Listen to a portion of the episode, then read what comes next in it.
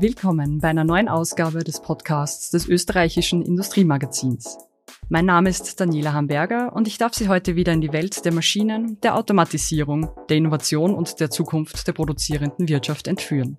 Für diese Episode hat Industriemagazin-Autor Daniel Poselt mit Unternehmer Markus Pollmann gesprochen. Mit seinem auf die Produktion mechatronischer Baugruppen spezialisierten Waldviertler Zulieferunternehmen, das Pollmann mit seinem Cousin Robert in vierter Generation leitet, setzte er zuletzt den Schritt in den Wachstumsmarkt Mexiko. Hören Sie, wie die letzten Vorkehrungen für den Produktionsanlauf des neuen Werks in San Miguel de Allende liefen und hören Sie ferner, was der Standort in Zentralmexiko mit dem 2020 eröffneten Wallviertler Pollmann-Werk Vitis in Sachen Produktionsexzellenz gemeinsam hat und warum Pollmanns Entscheidung, das Projekt in der Trump-Ära auf Hold zu setzen, goldrichtig war. Und nun, ohne weitere Verzögerung, viel Vergnügen mit dem Podcast des Industriemagazins. Powered by Speechlife. Speechlife, die effizienteste und genaueste Art, Sprache in Text umzuwandeln. www.speechlife.com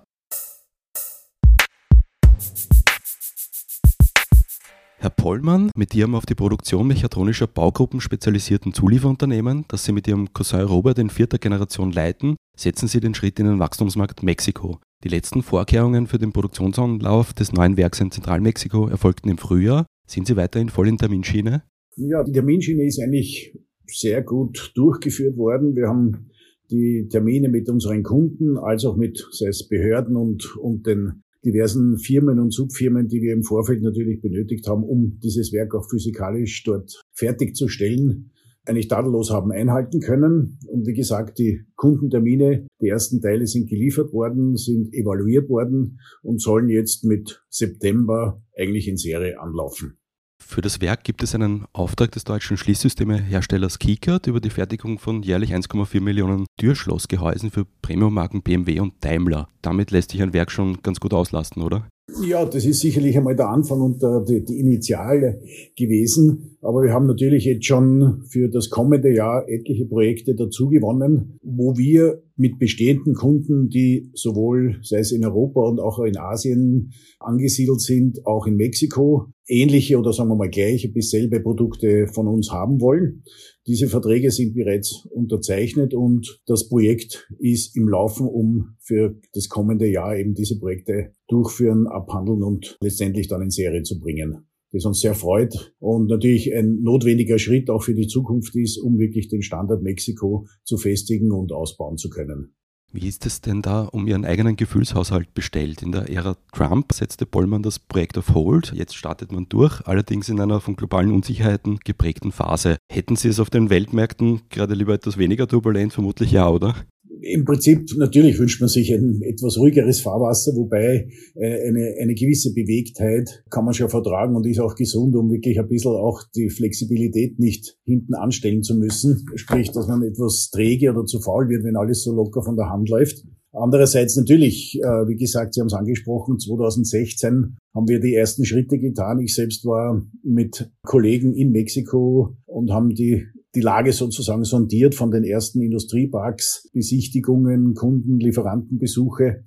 Und dann, wie gesagt, war das Projekt so weit fortgeschritten, dass wir eigentlich begonnen hätten zu bauen. Damals war noch eben die, die eigene Firma oder sprich das eigene Gebäude zu bauen am Plan. Und eine Woche später kam eben das Ergebnis der Trump-Wahl mit den allseits bekannten Sagern des Herrn Trumps, wo wir kurzerhand dann effektiv die Reißleine gezogen haben, ja, jetzt nicht nicht in diesem Umfang und nicht mit diesem Risiko, weil es ist immer ein Risiko, jetzt auf die grüne Wiese ein neues Fabriksgebäude hinzustellen mit eigentlich noch nicht diesen Aufträgen in der Tasche, wie wir es heute haben. Die Sicherheit für heute ist natürlich weitaus größer gegeben, damit wir eben mit diesem Auftrag, den Sie angesprochen haben, mit Kickert, was eben der erste große Auftrag war im, im Türschlossbereich und in weiterer Folge dann mit anderen Kunden wie Brose, CAI, Golde, und äh, zwei, drei andere Aufträge, die wir eigentlich jetzt schon in der Tasche haben, mit kommendem Jahr beginnen werden.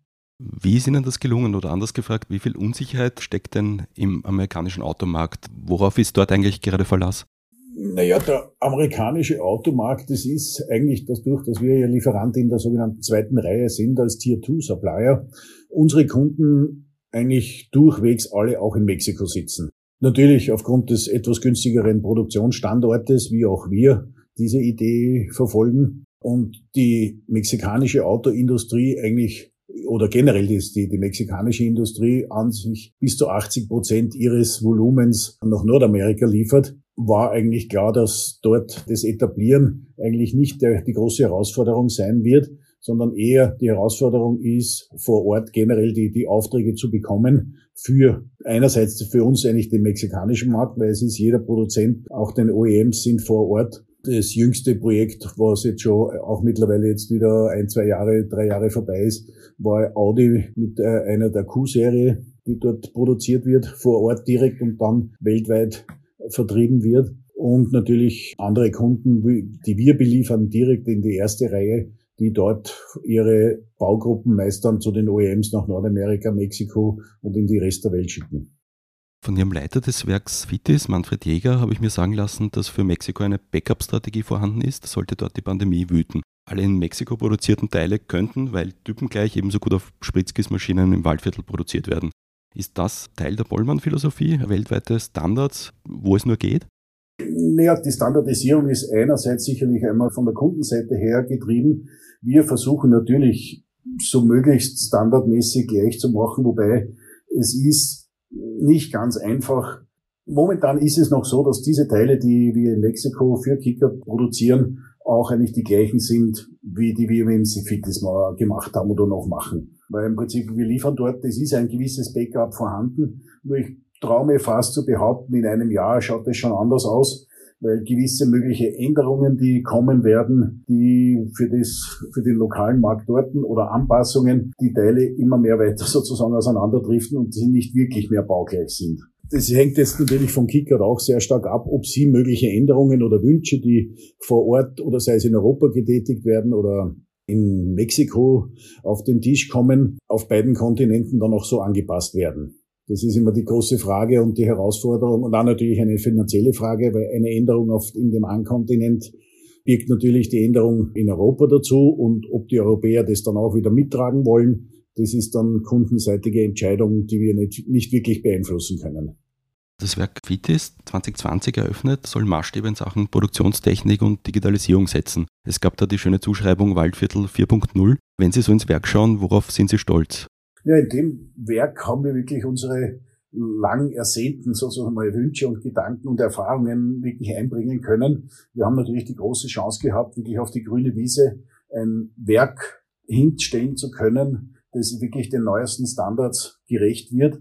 Einerseits von den Wegen, von den physikalischen Wegen, von der Produktionsmaschine, der Teile ins Lager und Retour, genauso wie vom Personal und natürlich die Datenaufzeichnung dazu. Da sind wir relativ oder sehr stolz. Man, wir haben vieles eben bis dato noch nicht gemacht. Man, wir sind ein langjähriger oder ja, jahrzehntelanger produzierender Betrieb schon gewesen und sind es noch immer. Nur, wie gesagt, in Fitis haben wir alles quasi neu machen können und dürfen, um wirklich diesen Ansprüchen eines modernen produzierenden Betriebes auch in einem Hochlohnland gerecht werden zu können. Und darauf sind wir besonders stolz, dass wir wirklich auch die, auch die soziale Verantwortung letztendlich auch für unsere Region wahrnehmen können mit innovativen Lösungen, wie sei es der Digitalisierung, kürzeste Wege, Nachhaltigkeit, alle diese Faktoren, die in einen Neubau und neue Prozesse, Abläufe und so weiter hineinzubringen. Ihre Fertigungstiefe ist ziemlich hoch. Es gibt sogar den hauseigenen Anlagenbau, der die Prozesse automatisiert. Tschechisches Werk hat auch längst nicht mehr den Nimbus Werkbank. Was spricht denn fürs Selbermachen? Geben die Chefs und Eigentümer die Dinge nur ungern aus der Hand?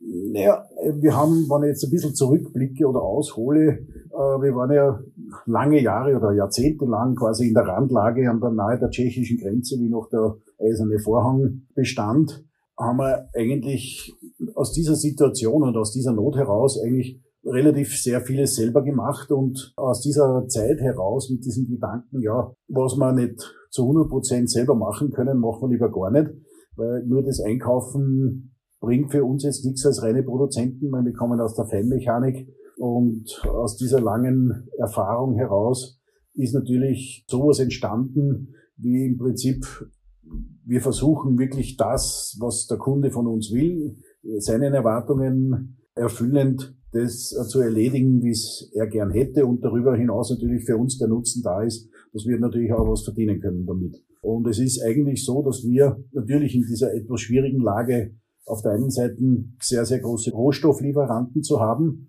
auf der anderen Seite Kunden in der Automobilindustrie, die auch ihre Herausforderungen äh, uns gegenüber darlegen, sprich kosteneffizienter zu werden, Jahr für Jahr. Und nichtsdestotrotz können wir mit diesen unseren Ideen, sei es in der Konstruktion der Produkte selbst, als auch in den Abläufen, in der Gestaltung des Arbeitsprozesses, wirklich unsere Ideen und das über jetzt die Erfahrung von mehreren Jahrzehnten einfließen lassen können. Die Produktionsmannschaften sind ja in, in, Phasen des Aufschwungs ziemlich am Limit. Gilt es da jetzt auch diese erstaunliche Teamleistung äh, zu würdigen im Unternehmen? Darf ich so kurz zurückfragen noch, was verstehen Sie jetzt, welche Ressourcen jetzt am Limit sind? Personell am Limit, würde ich meinen. Also einfach die, die Tatsache, dass, dass viele Aufträge da sind, dass viele Überstunden geschrieben werden müssen. Es ist natürlich, man, man hat entweder zu viel Ressourcen oder zu wenige Ressourcen.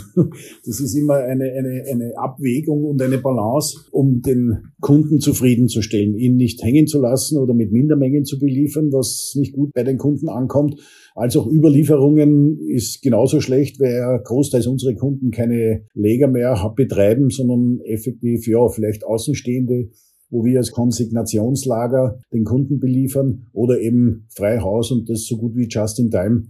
Diese Anforderungen sind eigentlich gegeben, die sind Voraussetzung, um überhaupt an den, an unsere Kunden liefern zu können und zu dürfen. Da ist es sicherlich eh, gerade jetzt in dieser Zeit indirekt von der Pandemie bedingt diese Lieferschwierigkeiten äh, jetzt global eigentlich gesehen mit den Halbleitern und daraus eben Produkten, die ganzen Chips und Elektronikbauteile, die natürlich eine gewisse Unplanbarkeit hervorgerufen haben und wir mit Zahlen konfrontiert werden, ja, wir könnten x Tausende oder Hunderttausende Stück produzieren. Ja, und am, am Anfang des Monats, wenn es soweit ist, ja, werden die Stückzahlen wieder herausgenommen und ins nächste Monat verschoben.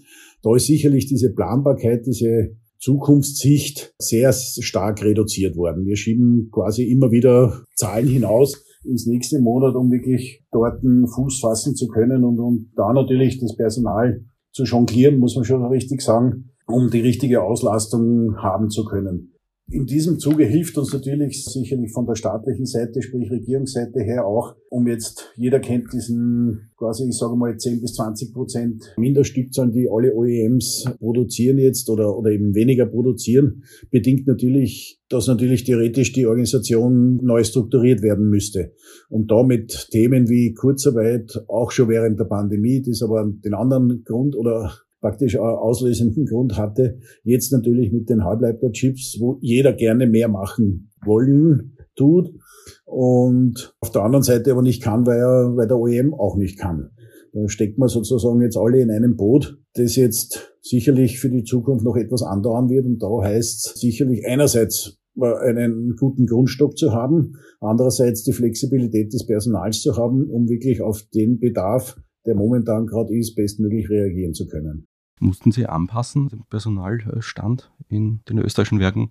Nein, wir haben momentan eben, ich sage mal, die natürliche Fluktuation versuchen wir natürlich nicht jetzt künstlich zu bremsen. Aber nichtsdestotrotz, wir haben jetzt auch wieder Kurzarbeit angemeldet, wo wir, so hoffen wir doch, über die Zeit uns quasi drüber retten können, diese Mindermengen und da die, die Auslastung vonstatten machen zu können und erfüllen zu können. Andererseits natürlich wir wissen, dass wir in unserer Position und, und auch in unserer Region, da im nördlichen Waldviertel, jetzt nicht die stärkste Position oder Attraktivität haben bezüglich gut ausgebildeter Fachleute oder überhaupt Personal Gutes zu bekommen. Einerseits natürlich der, ich sag der Waldviertler sicher ein loyaler Begleiter ist. Wir haben etliche oder sehr, sehr viele Damen und Herren bei uns im Betrieb, die wirklich bei uns gelernt haben und bei uns in die Pension gehen. Das freut mich immer besonders, diese zu verabschieden, dann, wenn sie ihre wohlverdiente Pension erlangen. Andererseits natürlich versuchen wir gute Leute nicht zu verlieren aufgrund von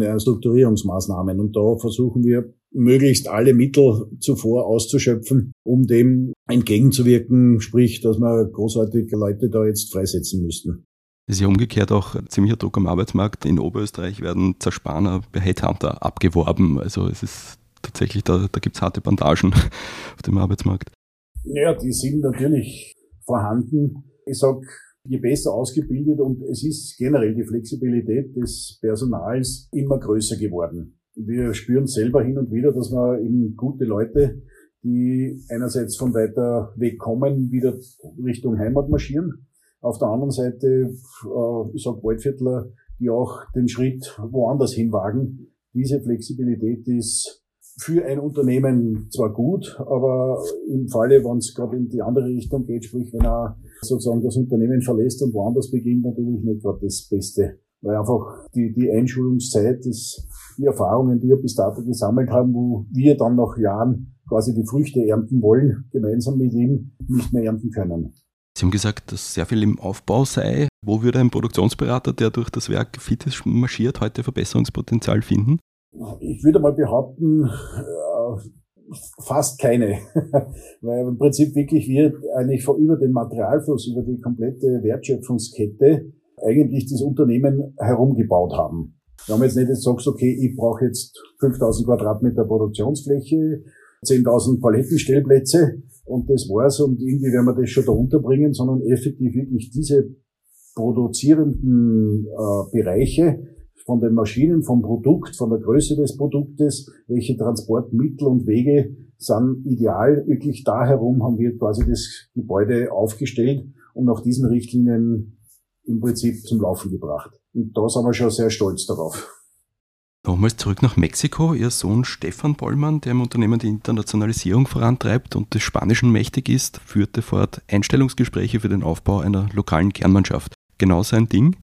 Im Prinzip funktioniert es dort ähnlich, natürlich mit einem, sage ich mal, etwas kleineren Volumen, weil im Prinzip ja der Auftrag zwar recht groß ist, aber die Mannschaft, bis es wirklich die volle Stückzahl äh, in Serie zu produzierenden Stück erreichen wird, ist die Mannschaft natürlich noch etwas kleiner, weil es eben in den Startlöchern oder jetzt mit Beginn September vonstatten gehen wird. Aber er ist gemeinsam mit einem Produktionsleiter, einem Mexikaner, für diese Dinge, sei es eigentlich alle Abläufe zu installieren, zu überwachen, das Personal dort einzustellen, er verantwortlich. Natürlich mit zum Teil unseren Zutuns, wenn es um höhere Positionen gibt, wie vertrauenswürdige Arbeitsplätze oder, oder Stellen wie, ich sage, an, an Finanzleiter, an Produktionsleiter, Engineeringleiter, Vertriebsgeschichten, die müssen schon mit unseren Managern in Abstimmung passieren. Da sind sicherlich das eine oder andere Gespräch vonnöten. Aber im Prinzip ist er Standortleiter für das mexikanische Personal zuständig. Die Reisefreudigkeit dürfte ihm in die Wiege gelegt sein, Stichwort China, wo er ja auch mitgemischt hat, oder? Ja, mitgemischt. Er hat dort auch seine Erfahrungen sammeln dürfen, gemeinsam äh, mit seiner Frau, die ihn jetzt auch in, in Mexiko begleitet, wo es eine sehr, sehr große Stütze ist und eigentlich ich als Vater jetzt und Schwiegervater in dem Fall jetzt eigentlich stolz bin, dass er diese Herausforderung angenommen hat und ja, natürlich der Plan ist auch wieder zurückzukehren nach Europa, sprich nach Österreich und das wird auch stattfinden. Und es ist aber trotzdem letztendlich für jeden, nicht nur für jetzt für meinen Sohn, sondern auch für, für einen Standort in China oder sei es Tschechien, wirklich gutes Personal zu finden, das zu halten über lange Zeit, mehr und mehr die Herausforderung, auch für Karlstein. Es ist im Prinzip das Personalthema, ist, sage ich mal, fast Thema Nummer eins. Ist, wenn ich so indiskret fragen darf, Stefan Pollmann ein klassischer Aufbaukandidat, einer für höhere Wein, wenn die Übergabe in die fünfte Generation dann einmal ansteht?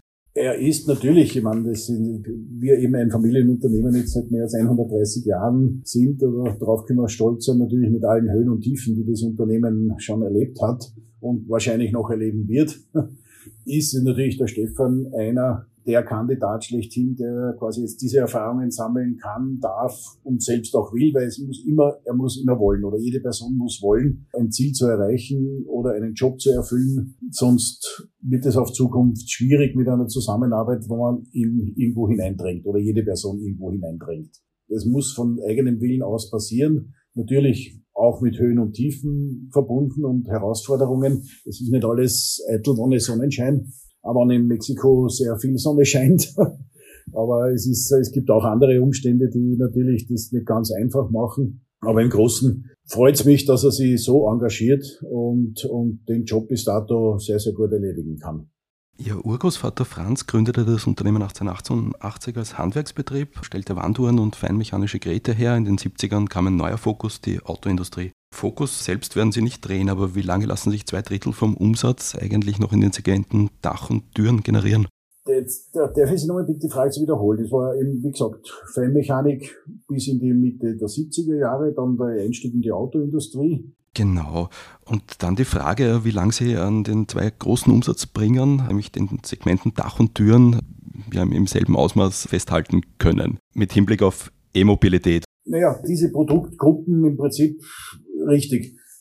Ein E-Mobility oder sprich ein elektrisch fahrendes Auto, Hybrid oder vollelektrisch, sei dahingestellt, hat auch Türen. Die Leute müssen einsteigen, das heißt Schlösser wird es immer wieder geben. Ein Dach dazu als großteils Optionenteil bis heute, was, was es war in den Premium-Klassen immer mehr Standard wird, sage wird es vielleicht auch geben, wobei nicht mehr so mit den Wachstumsraten, wie es schon gegeben hat, wird sicherlich nicht mehr sein. Natürlich die E-Mobilität da gibt's äh, andere Herausforderungen. Man, wir können uns, uns zu eigentlich glücklich schätzen, dass wir nicht großartig jetzt irgendwo in die Motorenentwicklung oder der produzierenden Teile, das heißt Verbrennungsmotoren, mit drinnen stecken oder in einem Getriebe. Aber Sie haben dennoch Antriebsstranglösungen, ne? Es gibt Teile über Sensorik, Gehäuseteile, Verbindungsteile von der quasi reinen Elektronik in die Mechanik hinein. Da sind wir stark mit unserem Know-how im Metall-Kunststoffverbund, sei es im Insert oder Outsert, in dem Fall ist es mehr und mehr Insert-Produktion, als auch versuchen wir jetzt äh, stark auch in den rein Elektro- oder in die E-Mobility einzusteigen mit sogenannten Busbars, wo eigentlich in den Autobatterien sehr, sehr viel Verbindungselemente benötigt werden, um den einzelnen Zellen sozusagen zu verbinden und auch aber auch trennen zu können wieder im Falle des Falles. Da gibt's Überlegungen und, und wirklich schöne Baugruppen und Teile, die im Metallkunststoffverbund in dem Fall nicht nur Stahl, sondern äh, auch Kupfer in dem Fall verbaut wird oder verarbeitet wird, wir unsere sozusagen nicht nur die Fühler ausgestreckt haben, sondern eben wirklich dort in der Entwicklung mitmachen. Und eine totale Abkehr vom Kerngeschäft, wenn ich etwas provozierend fragen darf. Wie spannend wäre es denn dann beispielsweise Ihre Kompetenz, nämlich jene Metall, Kunststoff und Elektronik in Verbindung zu bringen, auch in anderen Segmenten, etwa in der Unterhaltungselektronik auszuspielen? Ja, wir haben heuer ein Projekt gestartet in der, in der Entwicklung, wo wir nicht nur Automobil sein wollen. Wobei, es sagt sie leicht, okay, ja, dann machen wir für die Unterhaltungselektronik oder für in der Haushaltsgerätetechnik, wie auch immer. Es gibt überall Metall-Kunststoffverbindungen oder eben Kunststoffteile, die auch genau und, und Herausforderungen sind. Das ist, würde sich alles mit der Technologie realisieren lassen. Ein wichtiger Schritt oder eine Hürde, die das zum Teil verhindert, ist die sehr, sehr unterschiedliche Kultur, ich sage, zwischen Automobilindustrie mit ihren Normen und Anforderungen gegenüber Unterhaltungselektronik oder Haushaltsgeräte Weißware.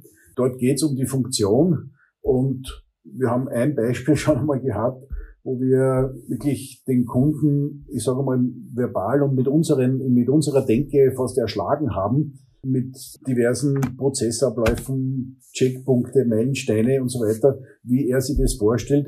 Ja, er will ein funktionierendes Teil haben. Und nicht jetzt diese, natürlich, das muss den Normen und den Gesetzen entsprechen, aber diese Kultur und dieser Prozess und Entwicklung von der Idee in der Automobilindustrie über all den Anforderungen und Aufzeichnungen und Prozessen sind natürlich in, sei es in der Weißware oder Unterhaltungselektronik, der Fokus ist auf, auf das Produkt an sich gelegt und nicht die, die Prozesse und diese riesengroße Nachhaltigkeit und Gesetz, dass ich dort den Anforderungen entsprechen muss, um saubere Abschlüsse haben. Es ist natürlich beim Auto, Automobil letztendlich auch in der Produkthaftung auch ein kleines Teil kann große Probleme verursachen sind natürlich andere Kosten unter Umständen mit involviert als, ich sage jetzt, bei einem Stabmixer, was mir jetzt gerade einfällt, wo halt vielleicht die, das Risiko nicht so groß ist, wenn er nicht mehr funktioniert. Beim Auto ist, wenn halt irgendwelche Sensorik oder Gehäuseteile oder was auch immer nicht funktionieren, kann das schon weitaus größere Auswirkungen haben. Da ist natürlich die ganze Beweisführung und Aufzeichnungspflicht und, und die ganze Kontrolltätigkeit entlang der Wertschöpfungskette ungleich höher als in anderen Branchen. Weil Sie die Weißware angesprochen haben, was wäre da der Benefit Ihrer Lösung, Ihres, Ihres Zugangs zur Technologie? Wäre das günstigere Fertigung? Wären das neue Funktionalitäten für das Endprodukt? Ich möchte unmittelbar sagen neue Funktionalitäten, aber die, die Fertigungstechnologie und vielleicht Substitution bestehender Teile, weil wir trotzdem immer wieder sehen, die Möglichkeiten, sei es im Metall-Kunststoffverbund oder generell äh, pfiffige Lösungen, wo Baugruppen, wo mehrere Funktionen, die jetzt separat gelöst sind, in ein Produkt zu integrieren. Natürlich funktioniert das umso besser, je höher quasi eine Stückzahl ist. Ich sage mal, äh, sei es eine Waschmaschine, hat auch ein Schloss, um die Befüllungstüre da zu schließen und dicht zu halten. Da gibt es schon einige Ansätze eigentlich im, im mechanischen Bereich oder elektromechanischen Bereich auch, wo wir in diese Richtung einsteigen können, wo auch mit unseren Technologien wir eigentlich einen guten Beitrag leisten können. Wie gesagt, funktioniert aber mit einer Denke, da brauche ich quasi eine eigene Mannschaft dafür, die den Anforderungen in der Weißware gerecht wird und eine zweite Mannschaft, die sagt, die der Automobilindustrie gerecht wird. Das heißt, wir brauchen ein Startup. ja, vielleicht ist es vielleicht nicht ganz die Notwendigkeit dafür gegeben, aber es ist natürlich eine quasi frei denkende Mannschaft vonnöten, um diesen neuen Themen oder anderen Themen, sage ich, gerecht werden zu können. Vollmann, vielen Dank für das Gespräch. Danke auch. Powered by Speechlife. Speechlife, die effizienteste und genaueste Art, Sprache in Text umzuwandeln. www.speechlife.com Das war der Podcast des österreichischen Industriemagazins, dem führenden Medium für die produzierende Industrie. Zu finden sind unsere Podcasts auf allen gängigen Plattformen. Wenn Ihnen gefallen hat, was Sie hörten, freuen wir uns über positive Bewertungen und natürlich umso mehr, wenn Sie uns folgen. Produziert wird unser kleines, aber feines Medium von Michaela Capelli, Daniel Poselt, Rudolf Leudl und meiner Wenigkeit Daniela Hamburger. Bis bald!